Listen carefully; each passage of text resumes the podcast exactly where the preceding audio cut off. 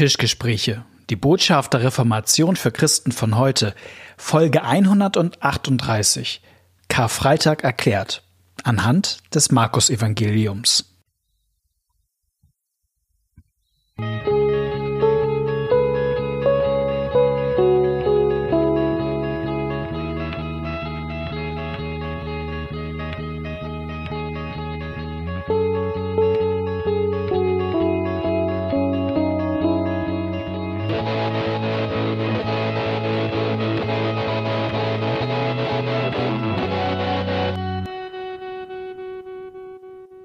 Herzlich willkommen bei einer neuen Folge von den Tischgesprächen. Mein Name ist Malte Detje, mir gegenüber sitzt Knut Nippe. Grüß dich, Knut. Moin, Malte. Schön, dass du wieder hier bist. Genau. Wir treffen uns im März, aber wenn diese Folge ausgestrahlt werden wird, sind wir in der Karwoche. Also wir gehen auf den Karfreitag zu und dachten, das nehmen wir mal zum Thema um uns mit äh, dem Sterben von Jesus näher zu beschäftigen in dieser Folge. Das ist ja irgendwie einer der, ja, der Fix- und Angelpunkt des Christentums und ähm, das irgendwie noch mal näher zu verstehen, das tut gut. Ja, und wir haben auch eine Hörerfrage dazu oder Hörerinnenfrage. Ja. Und ich lese, willst du sie vorlesen? Hörermail, also ich zitiere aus dieser Mail. Im Matthäus-Evangelium fragt Jesus am Kreuz, mein Gott, warum hast du mich verlassen? Diese Aussage wird ja damit erklärt, dass Jesus den Psalm 22 zitiert. Und mir löst diese Aussage allerdings Zweifel aus, beziehungsweise sie berührt mich. Ich finde die Vorstellung so schrecklich, dass Jesus am Kreuz kurz vor seinem Tod verzagt sein könnte. Ich habe Mitgefühl für ihn, beziehungsweise an der Stelle tut es richtig weh. Vielleicht ist es doch keine Frage, oder doch? Gibt es für diese Stelle weitere theologische Erklärungen? Mhm. Also offensichtlich erstmal, okay, es gibt diesen krassen Satz von Jesus, mein Gott, mhm. mein Gott, warum hast du mich verlassen? Schon mal gehört, das ist ein Psalmzitat, aber genau, so fängt Psalm 22 an. an. Und, und offensichtlich erklärt das noch nicht alles. So, nur zu wissen, es ist, eine, es ist ein Zitat. Und deswegen ja, ich, ich, also ich finde das auch ein Balanceakt, weil ich finde ganz viel in dieser Mail auch so, dass ich sage, ja, da, ich finde, da muss man auch nichts reparieren oder nee. so. Also ich finde es völlig in Ordnung, dass diese Stelle in einem was, dass man das schrecklich findet, ja. dass das einen berührt, ja. dass man Mitgefühl hat und es richtig wehtut. Das finde ich alles gut und das will ich eigentlich auch nicht weg erklären durch eine Folge Tischgespräche jetzt, ja, nee. dass man hinterher sagt, war doch nicht so schlimm. Nee, das war total schlimm. Mhm. Aber trotzdem, mhm. es gibt auch dieses, ähm, in mir löst diese Aussage allerdings Zweifel aus. Mhm. Also da gibt es da irgendwie noch ein Problem, als ob da irgendwas nicht stimmen würde oder darf Jesus verzagt sein? Läuft hier was schief? Mhm. Und, und das, also, und da gibt, also ich glaube, es gibt schon Sachen, wo man sagen kann, nee, das, es ist auch gut, was hier passiert. Mhm. Also es ist schrecklich und schmerzhaft und auch nicht schön zu reden. Äh, wenn man das tun würde, glaube ich, würde man dem was nehmen.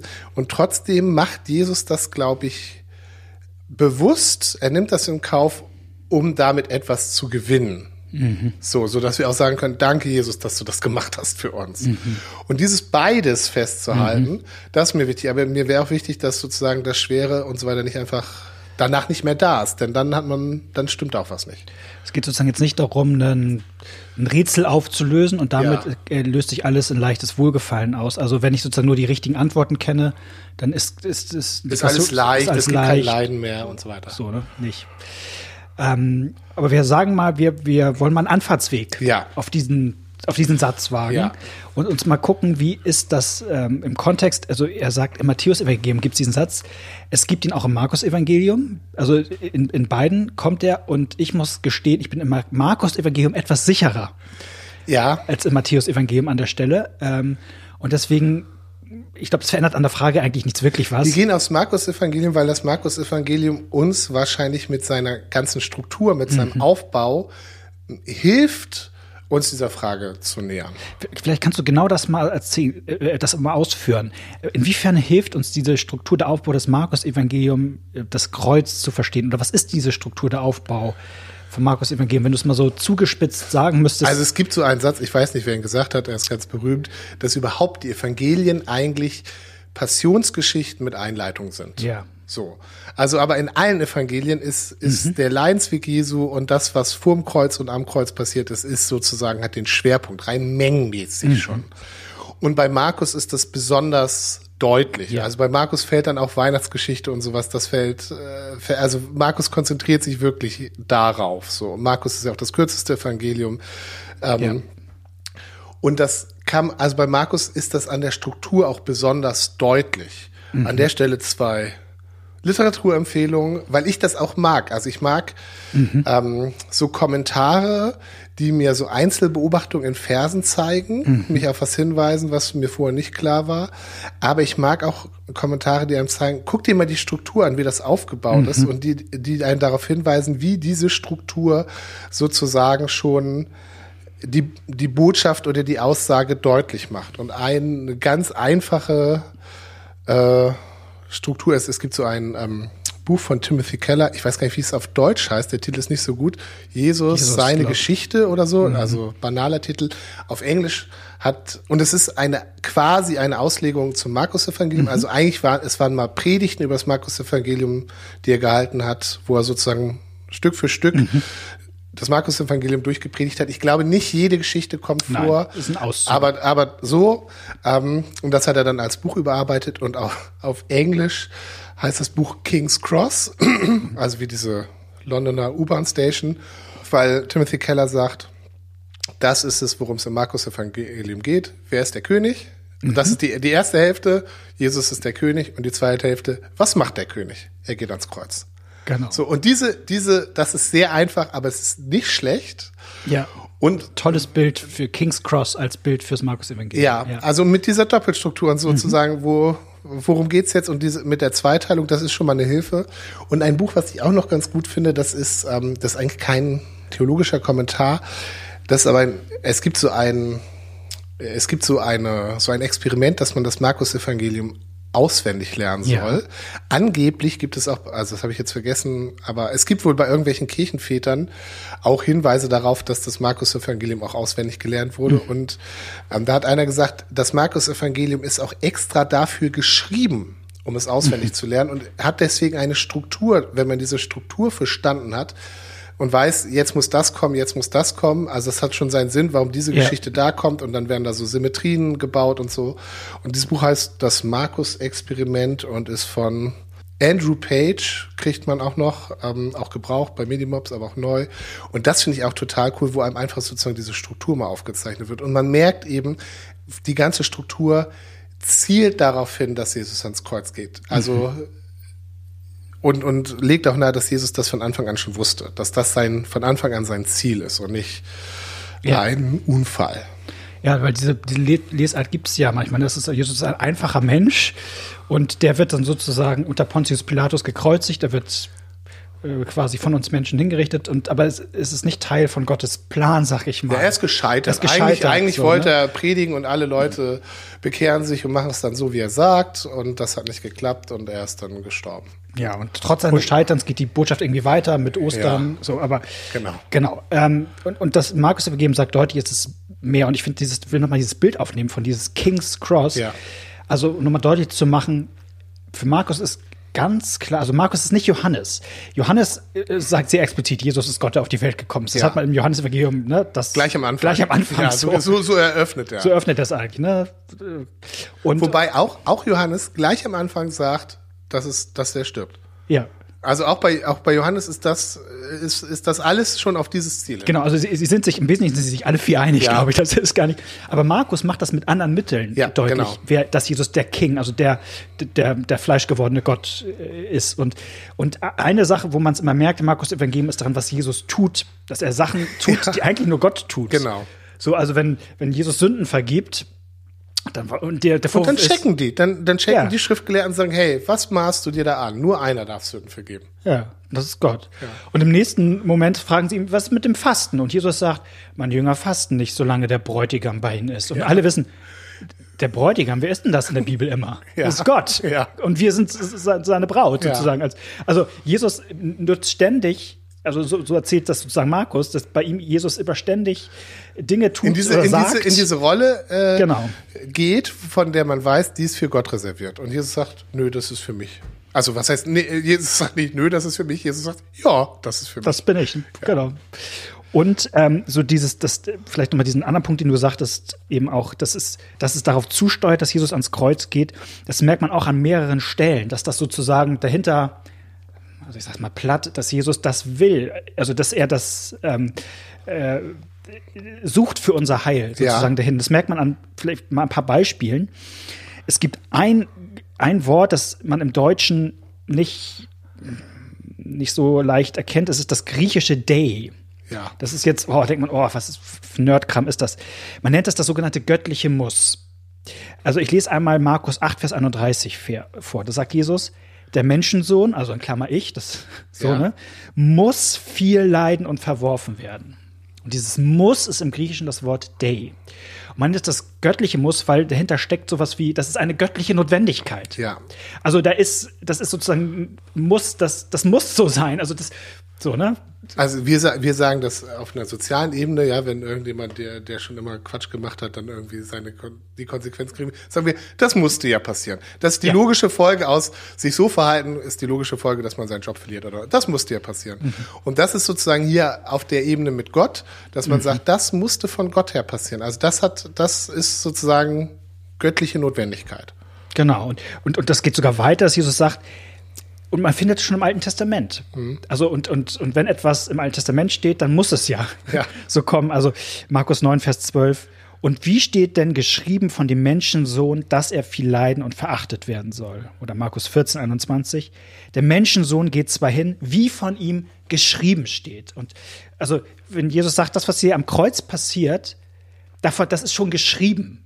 Und damit ist es sozusagen Teil auch von, von einem größeren Plan Gottes. Und mich erinnert es so ein bisschen immer an die, an die Josefs-Geschichte, wo Josef am Ende sagt, ihr gedachtet es böse zu tun, aber Gott gedachte es gut zu tun. Ne? Also in der Josefs-Geschichte ist es, dass Menschen die bösesten Pläne haben und die übelsten Vorhaben und Gott am Ende das benutzt, um großen Segen zu wirken. Und ich finde, das ist ja so ein bisschen ähnlich in der Markus-Geschichte. Ne? Natürlich haben die Menschen ja die übelsten Pläne, ja. die Pilatus, die, die Pharisäer, die, die, die Anführer, da sag ich mal, ähm, und trotzdem benutzt Gott diese, diese übelsten Pläne, die Menschen haben, um Segen genau, zu Genau, die, die bleiben böse, aber Gott benutzt genau. das nochmal zu diesem Muss. Das ist jetzt nicht aus Markus, aber ich finde eine Stelle, an der man das nochmal mhm. finde ich anschaulich ist, ist bei den Emmaus-Jüngern, ja. bei, im Lukas-Evangelium.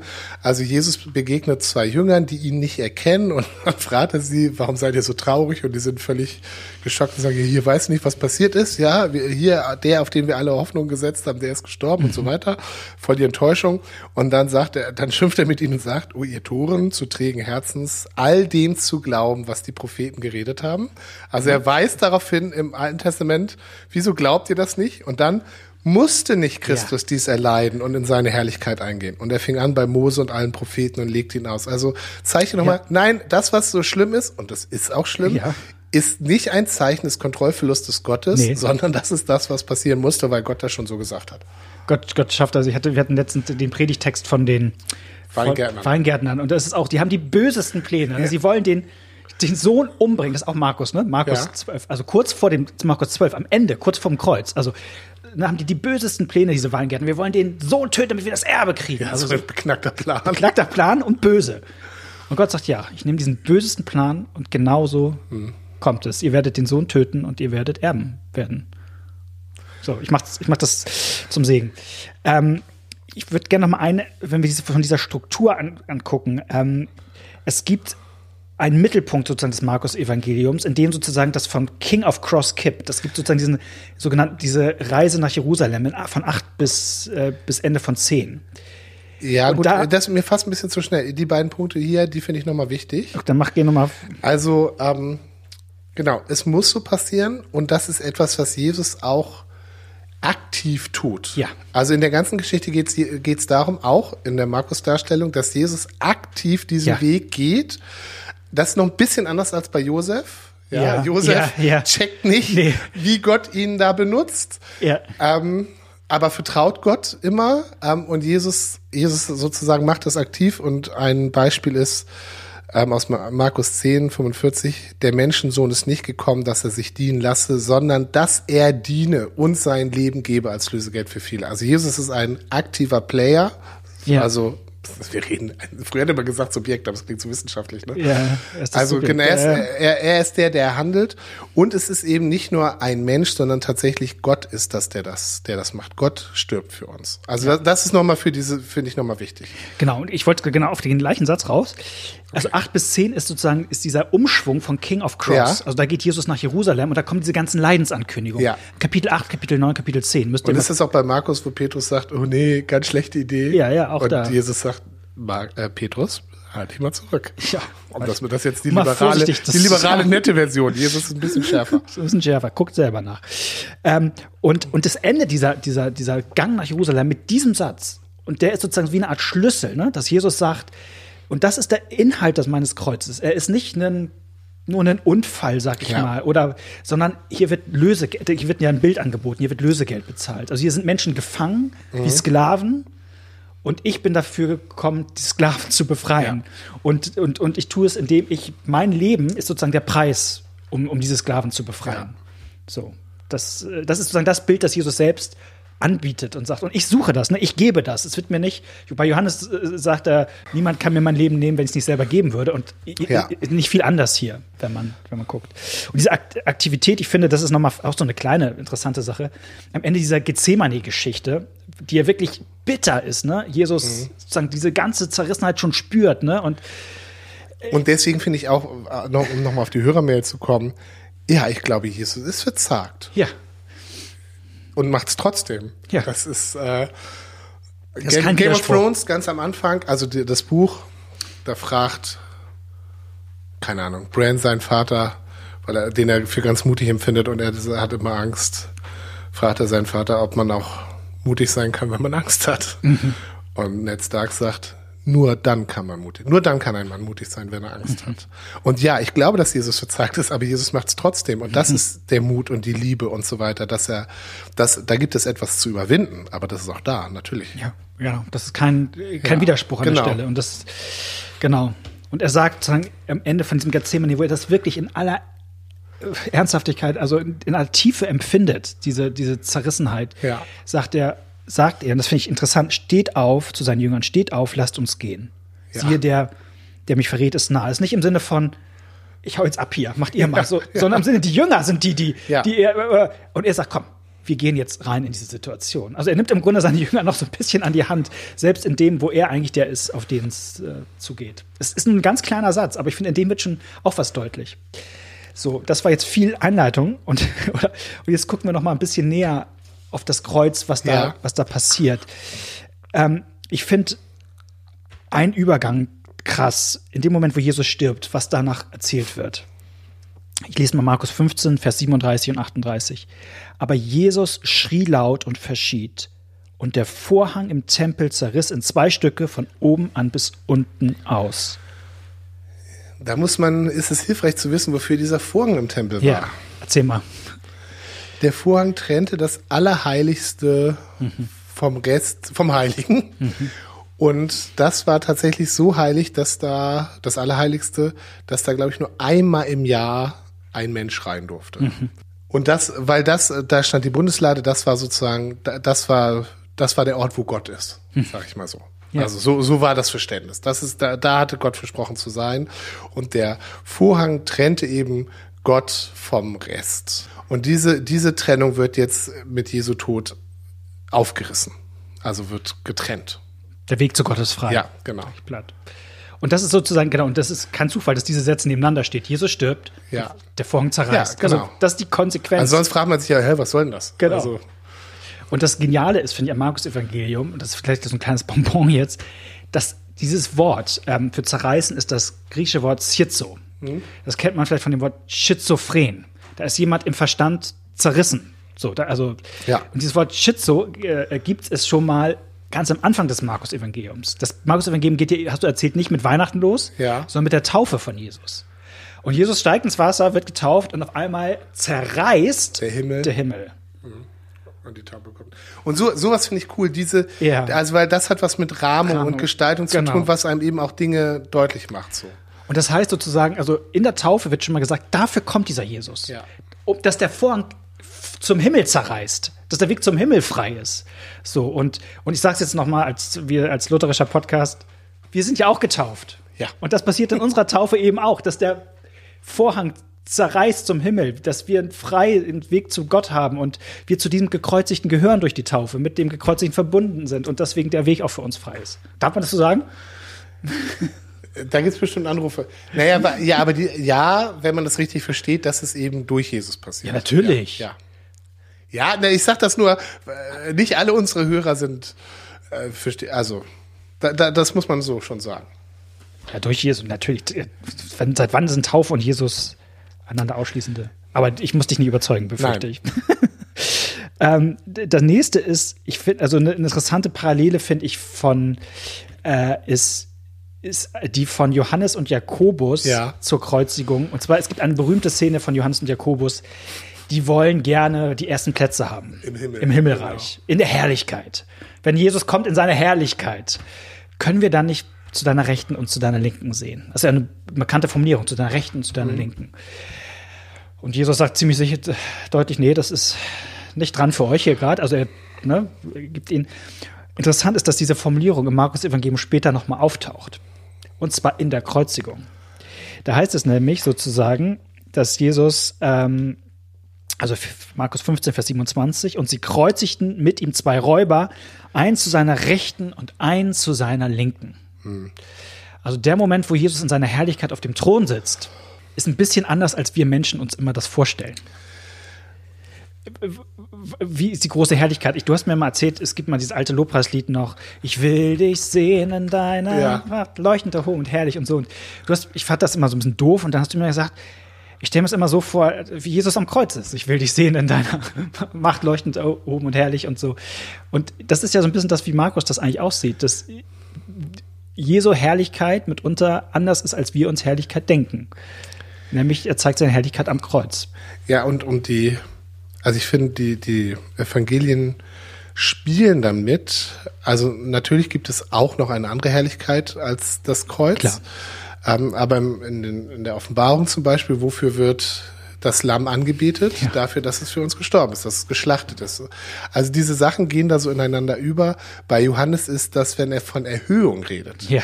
Dafür, dafür muss der Menschensohn erhöht werden. Ja. Und du denkst, erhöhen, ah, das ist ja was Tolles. Aber ja. die Erhöhung ist dann erstmal am Kreuz. Ja. ja. Also das ist auch, da werden auch unseren Vorstellungen von rechts und links ja. äh, und Ehrenplätze. Äh, Ehrenplätze wird ganz schön kaputt gemacht. Ähm, ja.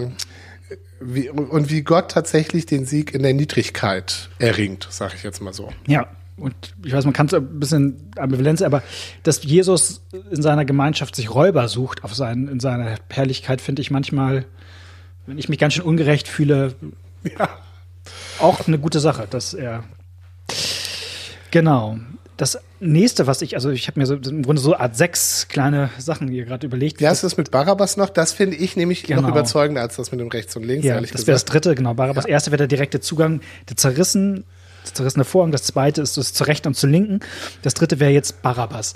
Ähm, warum, was, was, ist, was ist beim Barabbas besonders? Ja, naja, weil Barabbas sozusagen so ein Prototyp für den Schuldigen ist. Ja. Barabbas ist der, der der, der, die, der das Kreuz verdient hätte, ja. ist ein Mörder.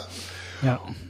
Und er kommt frei, weil Jesus den Platz einnimmt. Also in der, in der Situation ist ja so, das Volk soll sich entscheiden. Also das ist ja irgendwie noch, dass Pilatus versucht, mhm. Jesus irgendwie doch irgendwie von der Angel zu kriegen und mhm. sich denkt, naja gut, das gibt doch diese Tradition, dass mhm. immer das Volk sich einen frei haben will.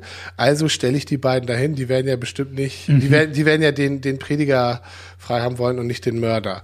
Aber das mhm. Volk aufgehetzt äh, durch die durch die Anführer ähm, fordern die Freiheit von Barabbas und so kommt Barabbas frei, weil ein anderer an der Stelle für ihn hängt und damit ist Barabbas so ein Prototyp ja, für mich, für mich genau. Ja, genau für dich, für uns, ja. ähm, der sozusagen ganz, also der jetzt im nicht religiösen Sinne schon äh, checkt. Also ich hätte, also wenn ich mal viel ich Zeit hätte, ja. hätte ich mal Lust, so eine Kurzgeschichte zu schreiben, wie Barabbas das so erlebt. Weißt ja. du, da könnte man, glaube ich, gut deutlich machen, wie der merkt, hey, was jemand anders hat, jemand anders ist an meiner Stelle und dadurch bin ich frei. Ja. Und, und was das mit dem gemacht hat, also ob er dann später irgendwie Vielleicht. von den, so, da könnte man mal rumspinnen. Also ist ja, ja auf jeden Fall eine, eine, eine tolle, tolle Geschichte. Ja ist einer. Und die sagen, also Jesus wird hier sogar am Kreuz noch vorgehalten, andere hat er gerettet, ja. sich selbst kann er nicht retten. Und ja. das ist ja wieder so eine Beleidigung eigentlich gemeint. Also ja, genau. So, und, und, und damit ist es ja wieder so im Markus Evangelium, die Menschen denken sich die bösesten Beleidigungen ein, aus und Gott sagt, nutzt das, um zu sagen, ja, ja. genau. Mhm. Er hat sich selber nicht gerettet und andere mhm. hat er dadurch gerettet, mhm. den genau. Barbas, den, genau. Das nächste. Gericht. Gericht. Ich finde, ähm, interessant ist, dass es dunkel wird am Karfreitag. Ähm, es gibt ja sozusagen die, um die Mittagszeit da an dem, am Karfreitag, äh, bei uns ist es 12 Uhr, ist ja die, kommt eine Finsternis. Ja. Für drei Stunden, glaube ich, ist das da, ne? Übers, übers Land. Und äh, was ist das eigentlich? Ne? Also Markus 15,33 und zur sechsten Stunde kam eine Finsternis über das ganze Land bis zur neunten Stunde. Was bedeutet das? Also, und man muss ja immer wissen, das ist ja für Menschen geschrieben, die waren in ihrem Alten Testament zu Hause. So, die kannten ja, also da, da klingen ja Motive an. So, ähm, ja, und nicht nur das, also eine Finsternis am Tag ja. ist für jeden Menschen, der, den das unvorbereitet trifft, ein Shocking-Moment. Ja. Also früh, also inzwischen freuen wir uns auf irgendwelche Sonnenfinsternisse und was weiß ich, weil die Leute mhm. das vorher ausgerechnet haben und dann kommt es im Fernsehen, mhm. dann und dann ist Sonnenfinsternis und wir kaufen uns alle unsere Brillen. Also so oft kommt es ja auch mhm. nicht vor, aber so. Aber früher, ja, wo das sozusagen unverhofft kam, mhm. auf einmal wurde die Sonne dunkel, da haben die Leute gedacht, die Welt geht unter. Mhm. Ja, also die, weil das, was sozusagen für sie völlig selbstverständlich war, zwölf mhm. Stunden Tag, zwölf Stunden Nacht oder so, je nachdem, äh, ob Sommer oder Winter war, und auf einmal wird die Sonne schwarz. Mhm. Ja, also das war schon selten genug, das war nicht so, dass die das alles kannten, so, ja, es könnte Sonnenfinster, das kriegt ihr erklärt, sondern das war ein, ein apokalyptisches Ereignis. Ja. Genau, also es ist ein Unheilsmoment und ja. das ist schon, genau, von der Naturebene schon klar. Ja. Und biblisch ist es dann noch mal klarer. Bei Amos heißt es, Kapitel 8, Vers 9, zur selben Zeit spricht Gott der Herr, will ich die Sonne am Mittag untergehen und das Land am hellen Tage finster werden lassen. Das ist sozusagen im, in einem Gerichtswort, Gerichtswort ja. drin. Also, dass Gott sagt, ich zeige darin mein Gericht. Und jetzt ist ja die Frage, warum zeigt, also was hat das mit Karfreitag zu tun? Und ich glaube, es ist schon das, was wir letzte Folge über Jesaja gesagt haben, die Strafe liegt auf ihm, auf dass wir Frieden hätten. Also wir Sünder, die das Gericht Gottes eigentlich verdient hätten, den, den Zorn Gottes, den trägt Jesus an unserer Stelle. Also Jesus lebt ja nicht nur etwas vor, sondern es gibt ja auch Ereignisse, die, die das bestätigen oder nicht, wie zum Beispiel, dass der Himmel aufreißt und eine Stimme ja. kommt. Ja. Das ist mein lieber Sohn, an dem habe ich wohlgefallen. Ja. Und das ist sozusagen das Gegenstück. Dass der Himmel nicht aufreißt, sondern Der Himmel reißt nicht auf, sondern er ist dunkel und so weiter. Also an ja, der Stelle gibt es sozusagen äh, gibt's das Gegenbild. Ja, also sozusagen im Kreuz wird eins dunkel und das andere reißt auf. Ja. Das ist sozusagen das, das, beides passiert. Ja, genau. Beides für ihn wird es, es dunkel. Es ist Gericht und es ist Heil. Ja, und es ist Heil. Das Geheimnis des Gerichtes über alle Menschen schuld. Das Geheimnis neuen Lichtes aus des Vaters ewiger Huld singen wir Manchmal an Karfreitag, ne? Ja, ich singe ich sing das immer zu Karfreitag. Das ist eines meiner Lieblingslieder. 93, glaube ich. Ja. Nun gehören unsere Herzen erst. Das geht nur für alle, die, die es äh, noch nicht auswendig kennen. Die mal ein schönes Lied äh, lesen oder singen wollen. Und das, jetzt vielleicht doch mal der Blick doch auf dieses, mein Gott, mein Gott, warum hast du mich verlassen? Also, äh, das schließt das ja so ein bisschen auf, ne? Also, also Jesus ist, also zu dem Satz kann man ganz vieles sagen, aber es ist natürlich auch, dass Jesus unsere Verlassenheit trägt. Also, dass Gott ja in seinem Zorn, also wir hatten das letztes Mal, in seinem Zorn sein Angesicht vor uns verbirgt, aus dem Kontakt geht mit uns und dass Gott sagt, und das ist eigentlich die natürliche Konsequenz eurer Sünde, dass ihr euch von mir entfremdet. Und dass Jesus sagt, diese Entfremdung, die nehme ich auf mich, die erleide ich für dich, damit du nicht mehr von Gott verlassen bist. So. Genau, deswegen will ich diese, also diese, das eben, habe ich ja schon mal gesagt bei der Hörerfrage, ich will das auch nicht wegwischen. Nee, ja, ich glaube, nee. das ist wirklich genau. Gott, äh, Jesus nimmt da für sich das auf, was für ihn noch schlimmer ist als die Schläge. Ja, das ist das Schlimmste. Nämlich, das ist das Schlimmste, ja. nämlich die Verbindung zu Gott. Die, die, die, die, das gibt, das ist in dem Augenblick weg.